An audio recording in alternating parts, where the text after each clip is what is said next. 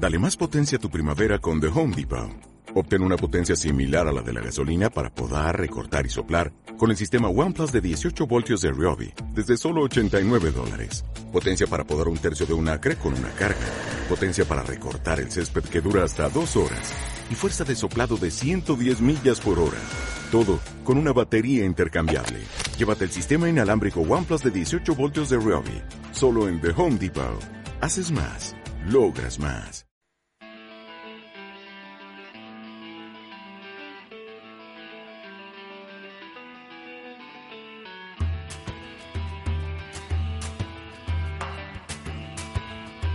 Piedra de toque con Iñaki Macazaga.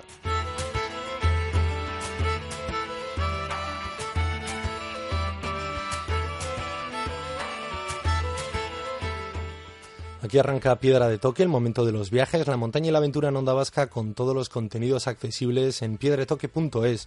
Hoy vamos a viajar a través de la próxima expedición del escritor Serra, Miguel Gutiérrez Garitano, en busca del reino perdido de los incas, uno de los grandes enigmas sin resolver de la historia que le obligará a Miguel a adentrarse en el corazón de la selva peruana a golpe de machete entre montañas vírgenes y guiado por todo tipo de mapas desde el siglo XVI hasta nuestros días. Después de varios siglos de olvido, Miguel se propone recuperar la investigación desde el terreno de esta ciudad perdida para la que prepara su nueva expedición, de la que nos dará hoy las principales claves y también nos invitará a participar y nos dirá cómo conseguirlo. La propuesta literaria del día cerrará nuestro viaje sonoro de hoy. Aquí arranca Piedra de Toque rumbo a la ciudad perdida de los Incas.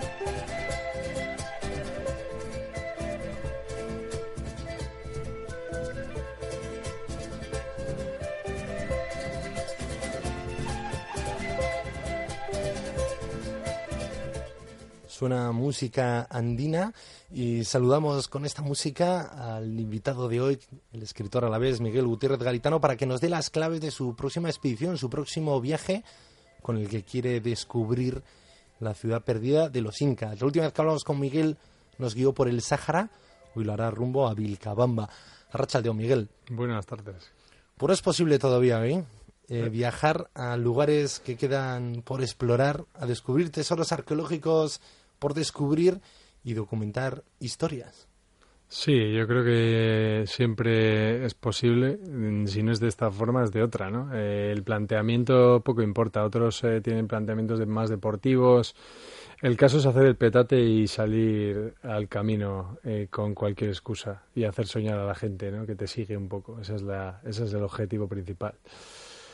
Pero sí, estamos eh, contentos porque mm, esta historia nos parece especialmente atractiva. Eh, y sí que creemos que puede mm, pues, eh, ser una preciosa aventura en una zona muy poco explorada. Llevas ya muchos viajes, has escrito unos cuantos libros y esto es lo que a ti te, te mantiene activo, ¿no? Y mantiene viva tu pasión por viajar, escribir, documentar y en esta nueva expedición, este nuevo viaje, has con un gran tema. Sí, ese es el quid de la cuestión, de hecho, ¿no? Eh, en realidad, a mí, yo siempre viajo detrás de historias. A mí lo que realmente me, me, llama es cuando veo una historia que me parece impresionante, ¿no? Esta historia de Vilcabamba, bueno, Vilcabamba es eh, el último reino inca, ¿no? Los incas son derrotados en 1537 por los hombres de Pizarro y cuando escapa de Cuzco, el emperador Manco y su ejército eh, se refugian en lo que era su frontera oriental, que tenían ahí algunas eh, fortalezas, porque combatían con los indios amazónicos en esa zona, que era una zona inexpugnable de montañas entre dos ríos, el Apurímac y el Urubamba, y mm, bueno, pues les pareció idóneo para resistir. Y allí pues fundaron un reino que se le llama el Reino Neo-Inca de Vilcabamba, que duró 42 años más. Entonces, eh, y ahí le llamaban los españoles la capital mundial de la guerrilla, porque en ese momento era como todo, pues una guerrilla mm, bastante potente que les atacaban en todo el imperio, no solo en esa zona, ¿no?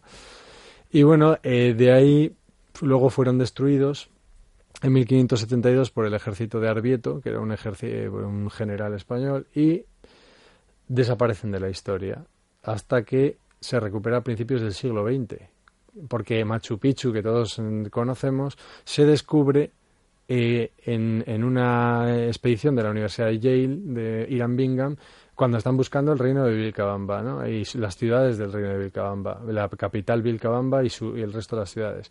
Y descubre Machu Picchu un poco de casualidad. Y él, de hecho, como le encantó Machu Picchu, dijo, mm, va a ser Vilcabamba. Él sabía que no era, yo creo, porque no coincidía con las crónicas, pero era tan espectacular que él defendió que era Vilcabamba hasta 1557, que murió, claro. Entonces, y a partir de ahí, pues bueno, luego hemos sabido que no era la, la capital inca, y ha habido otros exploradores. Ha habido bastantes ¿eh? en, esa, en esa zona y sigue habiendo. Están ahí algunos de National Geographic, eh, más al sur de donde vamos a ir nosotros.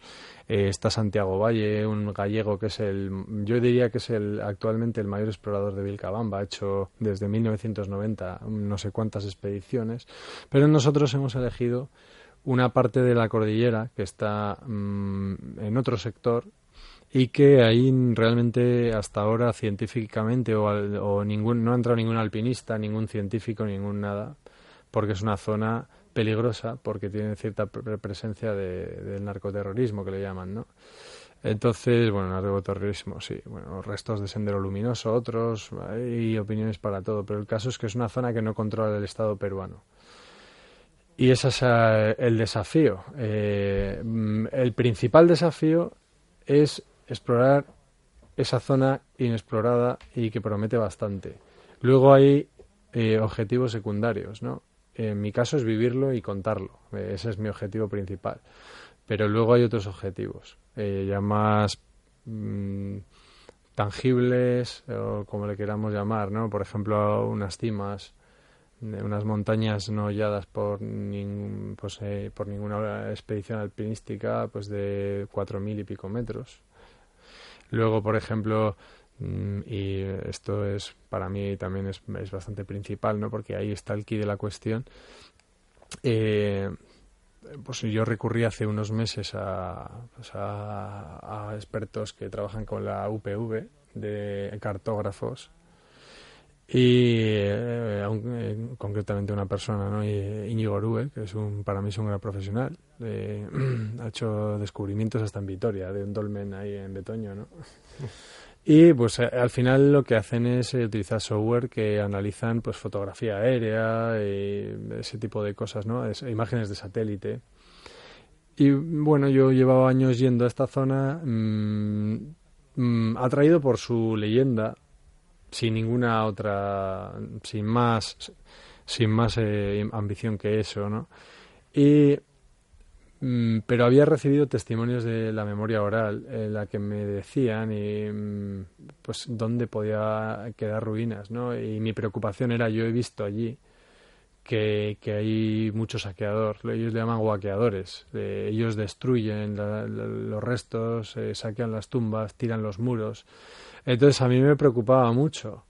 Y yo quería decir, bueno, y si eh, en esta exploración descubrimos eh, restos incas que abundan en esa época, bueno, no solo incas, también pre-incas de culturas anteriores como la Wari, y digo, pues eh, a mí me parecía lo mejor del mundo el poder ir donde las autoridades peruanas y decirles dónde está, qué es y, y que lo intente, y por lo menos ponerlo en el mapa para que alguien pueda eh, pues eh, intentar salvarlo y empezar un proyecto verdaderamente interesante ¿no? nosotros ahora mismo solamente vamos a hacer un trekking de exploración y si nos topamos con con algún tipo de resto antrópico eh, antiguo y prehispánico, pues evidentemente no lo pensamos ni, ni, ni rozar, ni tocar, ni nada, y lo único que vamos a hacer es situarlo en el mapa eh, el lugar y fotografiarlo y, entregar todo eso a las autoridades. ¿no? Eh, eso es lo primero.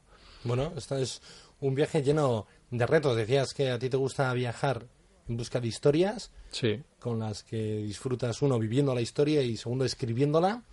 Y en este caso has ido dotando a la expedición también de un equipo que te va a permitir ampliar esa experiencia y ampliar también lo que vas a documentar, ¿no? Claro. Sí, tenemos un equipo, sobre todo, eh, hemos metido unos alpinistas en nuestro equipo, que son los hermanos Janer, que son de Aragón, gente de Huesca bastante fuerte. ¿Y qué pasa? Pues que es necesaria, porque yo, yo tengo una forma física, pero no una formación de alpinista, entonces, eh, o muy justa. Entonces eh, puede haber eh, algunos desafíos que requieran de un profesional en ese sentido. Y además la gente con muchísima fuerza física siempre es útil en, en, este tipo de viaje, porque puede ser la diferencia entre no poder seguir y que ellos te, te empujen, ¿no? te tiren de ti. Saben mucho de alimentación en montaña saben mucho de hidratación en montaña, saben cuándo tienes que hacer un descanso y, comerte unas barritas energéticas, cuando mm, te aconsejan a, un nivel mm, que ahora me interesa mucho porque vamos a estar todo el rato casi por encima de los 4.000 metros.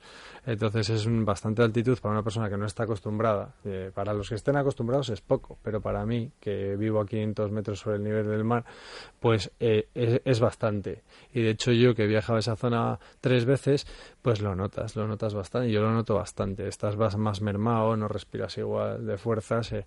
Entonces esta gente es fuerte y, además nos, nos ayuda en también en navegación, en GPS, su conocimiento de los GPS, de los barómetros, fundamentales. Miguel, pero muchos retos es una misma expedición, no lo hemos dicho todavía. Es una expedición que partirá en el mes de septiembre. Sí. Que va a tener un equipo completo. Estamos hablando de la parte ahora de un, subreto que es el tema de los 4.000 vírgenes que hay en la zona, que seguro que los pobladores originarios ya los habrán subido, sí, eso es. pero que no está ni documentado ni detallado. Imagino que tú mm, aspiras a llegar a esas cimas también. Sí, aspiramos a llegar por lo menos a las dos principales. Hay muchos 4.000 en esa zona. Algunos no tienen nombre ni nada. Eh, pero bueno, los principales sí, porque además me interesa desde otro punto de vista, que es el histórico. Porque los incas eh, reverenciaban las cimas, que eran los apus, y normalmente eh, donde había una población antigua, donde ellos tenían una ciudad, un poblado, eh, en, el, en, el pico, en el pico más cercano o principal eh, tenían un, eh, un altar o llamado Usnu y entonces incluso encontrarse este tipo de estructuras te puede dar pistas de localizaciones mm, de población, de antiguas poblaciones, ¿no?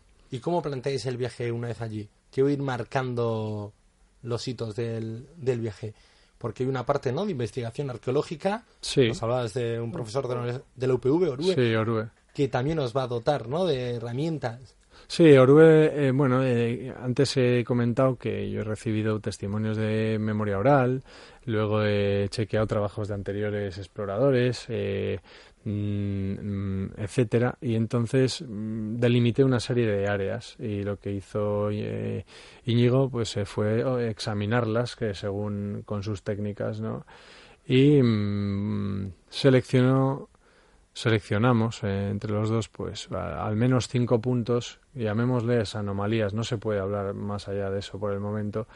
En la selva lugares que la vegetación no tiene la misma la misma no es igual de vigorosa eh, formas formas cuadrangulares. La, la, naturaleza normalmente no hace círculos perfectos y mucho menos cuadrados o rectángulos no eh, formas eh, lugares que para una persona que hace lo que él hace que es analizar desde la vista aérea le parecían lo suficientemente interesantes como para desplazarse al lugar eran cinco lugares uno de ellos especialmente importante que parecía algo más grande de tamaño. Posiblemente, posiblemente un poblado, pero puede que no. O, o más, o más grande, no lo sabemos. Porque estamos hablando de unas zonas de selva muy tupida de montaña. Entonces, eh, evidentemente si no se habría visto antes. Esa zona eh, está mapeada, eh, hay un mapa de la Sociedad Geográfica de Perú, que es de los años 50, que se hizo con fotografías aéreas, lo hizo los americanos norteamericanos con fotografías aéreas. Si las cosas estuvieran a la vista, ya se habrían, ya se habrían eh, descubierto, ¿no? Pero bueno, ¿qué tenemos nosotros? Nosotros tenemos algo que podría ser lo suficientemente interesante como para hacer un viaje muy complicado a una zona un poco mm, delicada, peligrosa, eh, y, y, un viaje eh, sobre todo logísticamente, yo, yo más que peligroso, yo, yo diría que es complicado, porque llega un punto que no pueden pasar ni las mulas. Tú llevas las cosas en mulas, ya no pasa ningún vehículo rodado, pero llegan, pasan los días y las mulas se tienen que quedar, ya no pueden continuar. Entonces, tienes que llevar tú tu propio peso y tienes que andar muchos más días por una selva muy tupida, por montañas muy altas, y entonces hay que extremar el plan eh, logístico para poder eh, llegar a los puntos que nosotros hemos seleccionado y que por ahora les llamamos anomalías. ¿no? Eh, a mí me encanta porque yo soy un soñador. Entonces yo todo todo esto para mí es una música, música. Aunque luego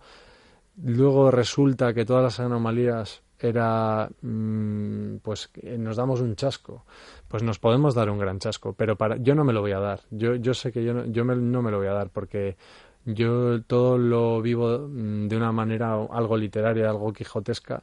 Y también cuando escribo mis libros, no ni siquiera cuando la gente me dice, pero esto tú es verdad. Y digo, todo es verdad, pero es como lo vivo yo. Yo igual soy un, un fantasioso y un Quijote. Igual veo un gigante donde hay un molino. Pero yo vivo así y además me gusta que la gente cuando los lee, cuando los lee, pues empape de ese ambiente casi color sepia que nos retrotrae a otras épocas, ¿no? Y que tú creas que vives en el barco de Joseph Conrad o, eh, en el trineo de Jack London. Eso es lo que yo pretendo. Es una mezcla entre la literatura y, la vida diaria. Y, además lo digo públicamente, no me importa además. Lo que pasa es que el objetivo en sí también me importa mucho porque puede deparar en salvar un patrimonio que es el patrimonio peruano, que es enorme y que el gobierno, por desgracia, no tiene recursos para estudiarlo completamente, porque es un, es un país que está ahora mejor económicamente, pero sigue siendo pobre. Y, y, y, eh, y, tiene un patrimonio tan enorme, tan gigante, tan extenso que no puede, no da todo, es imposible. Entonces, bueno, pues echémosles un pequeño cable, ¿no? Miguel, ¿puede ser una de las expediciones más intensas? Que, sí, no, la mía sin duda. ¿Sabes por qué? Porque además es la más intensa y la más difícil para mí. Y porque además voy con seis personas más. Entonces yo siempre he ido solo, o como mucho con mi hermano, o algún amigo. Por ejemplo, uno de los alpinistas que viene, en mi primer viaje a Guinea fui con él.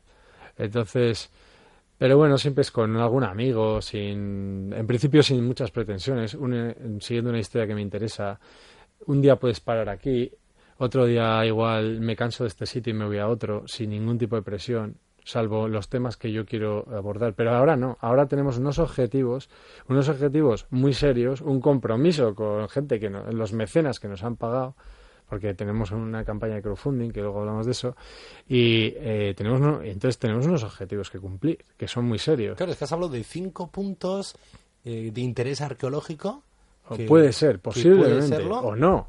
Yo creo que sí, pero, que a vosotros os van a marcar lo suficientemente interesantes como para investigarlos. Eso investigarlos es lo y la única manera de investigarlo para esta expedición es plantarse ahí cerca y comprobarlo. Allí, plantarse allí. Luego dos cimas principales en una cordillera con muchas cimas a más de 4.000 metros y luego el compromiso, lo que tú has dicho, que has arrancado de la gente interesada por vivir esta experiencia a través de eh, los libros que escribes, tus reportajes y tu experiencia directa. Mecenas que todavía se pueden sumar a la expedición. Sí, eh, sí, tenemos una campaña en Berkami, que es una página de crowdfunding. Y bueno, pues la gente que quiera se puede sumar, claro que sí. Eh, lo más fácil es buscar en, en Google Berkami Vilcabamba y aparece justo aparece en nuestra campaña, ¿no? Sí, claro, entonces eh, hemos, hemos eh, planteado nuestro reto y ahora está participando bastante gente, pero yo tengo la responsabilidad de cumplir los objetivos, hacer un plan realista con, todo esta con toda la ambición que le hemos puesto, pero realista, eh, un plan, eh, estuve en junio, estuve en junio precisamente para prepararlo, porque no, decir que también logísticamente, porque lo has testado, llevas viajando en los últimos cuatro años tres veces, la última vez en junio, y las veces que has viajado has viajado con mochila, con machete, mula y mula y un guía. Sí, bueno, guía que son gente del lugar, son gente que les llaman arrieros y que se dedican a llevar mercancías de unos pueblos a otros, de una mm, canteras, sacos de las canteras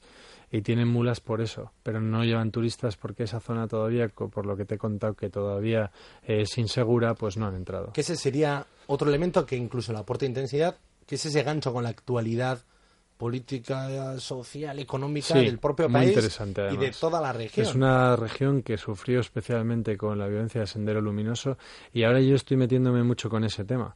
Eh, no lo había tocado mucho porque yo me, me, suelo ocupar más de asuntos. Eh, reconozco que no soy un periodista social, no me, no me suelo, soy más cultural, ¿no? Me, suelo más abordar eh, temas históricos, temas del pasado, de exploradores, y no tanto el tema social pero eh, ahora es necesario para, para comprender esta tierra y han sufrido muchísimo. No hay familia que no te cuente cómo les eh, asesinaban los de Sendero, también los militares. Estaban un poco entre, como pasa en otros sitios como Colombia, pues entre el martillo y el yunque, ¿no? Luego también he descubierto con mucha sorpresa que la inmensa mayoría de los asesinados por Sendero fueron indígenas, eh, quechuas. ¿no? Y sin embargo, la mayoría de los jefes de Sendero Luminoso no eran indígenas. Eh, entonces, eh, es un conflicto que vapuleó también eh, las acciones del gobierno, claro, a, a, los, a los pobres indígenas de la región, ¿no? que son de etnia quechua. bueno, quechua es un, es un etnónimo un poco general, ¿no? es el idioma lo que reúne a gentes un poco diversas, pero yo hablo de los que viven en esta zona, los vilcabambinos, ¿no? Y todos te cuentan cómo las mujeres y los niños los, los mandaban de noche al bosque a dormir, al bosque, y se quedaban solo los hombres con armas en las casas cómo llegaban los militares y cómo estaban aterrorizados, pues por ejemplo, eh, les usaban de escudos humanos, les cogían a los del pueblo y iban a buscar a las partidas de sendero con gentes del pueblo casi de escudos humanos, ¿no? Entonces, pues, lo, han pasado realmente mal hasta antes de ayer y todavía ahí no hablan casi del tema porque todavía hay algo de violencia. No se puede comparar, pero hay, porque hay un, una actividad eh, cocalera eh, hay muchos contrabandistas que utilizan estas montañas y pasan la pasta de coca desde el río Apurímac hasta la ciudad de Quillabamba en mochilas. Te recomiendo, que imagino que los habrás visto, los documentales de Amazonas clandestino, que además los presentó aquí David Berien. En ah, sí, Berien, en Navarro, ¿no? Sí. Y hablaba cómo ese movimiento del narcotráfico y cómo Perú se ha convertido en, uno de los principales productores de la primera materia de la coca, que es en un espacio alegal, que es esa pasta que con un proceso químico se convierte ya en, la base de la cocaína. y de hecho ha superado a Colombia, según mis últimas noticias. entonces, y esta es la zona, este es el corazón, ¿no? Más eh, intensidad, que era un poco lo que buscabas, ¿no? Sí, hombre, a mí no me hace gracia, porque realmente, pero realmente no tendríamos proyectos sin eso, porque no, no ha sido estudiada científicamente la zona por nadie por eso.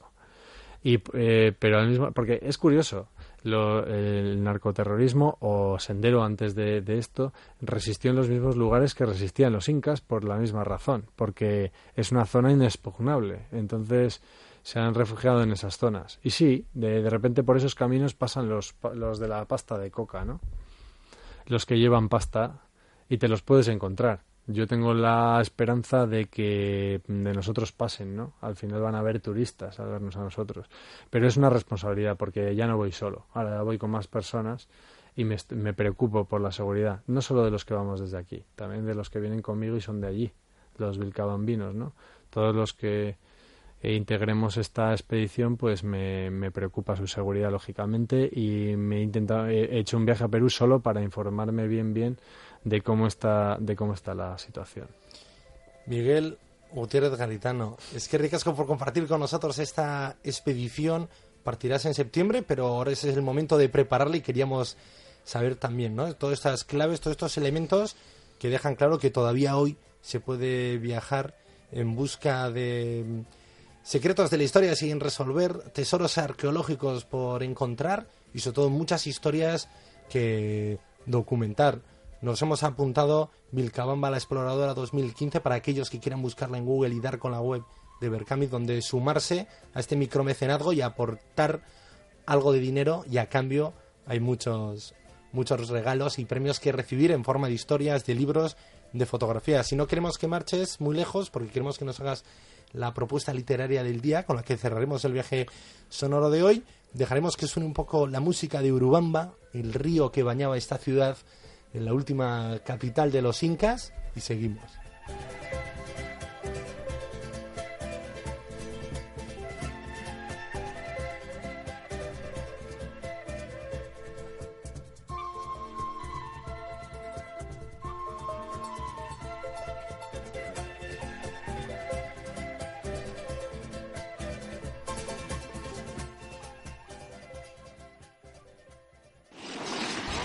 Onda Vasca. Este va a ser un gran verano. En piedra de toque. Viajes de papel.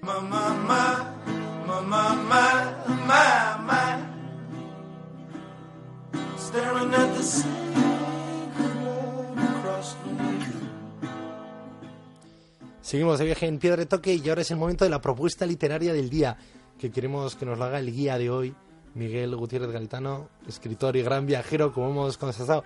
¿Qué lees?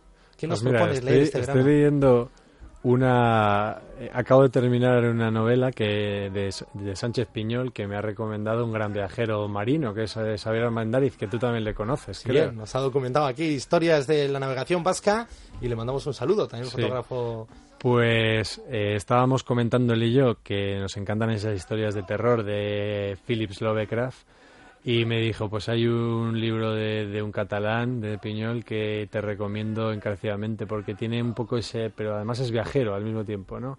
Porque es, un- es una claustrofóbica novela de terror que recoge mm, cosas de Conrad y de Lovecraft y es de un marino que llega a una isla enana a, eh, a hacerse cargo de un faro. Es como también como la luz del fin del mundo de Verne. Lo que pasa que en vez de piratas que le atacan al farero, en este caso son seres sobrenaturales que salen del mar, ¿no? Y que ahí es una mezcla entre Lovecraft, los profundos de Lovecraft y, y me encantó porque tiene un ritmo espectacular y porque eh, es espeluznante. Es una historia claustrofóbica porque no hay un lugar donde donde no te puedas escapar tanto como una isla. Eh, la isla es, es eh, la quintasencia del callejón sin salida. Tú no te puedes escapar en la isla. Y además esta isla está en un lugar tan remoto que él eh, sabe que está solo contra esas fuerzas oscuras que le atacan todas las noches. El protagonista, que es el farero, ¿no? Y lo he disfrutado. El piel fría se llama. Bueno, pues con esta propuesta porque- para el que quiera viajar y también eh, viajar a través del terror, Sí, pues sí. tiene aquí una buena propuesta, Piel Fría de Sánchez Piñol. Es que ricasco, Miguel. eh, a vosotros.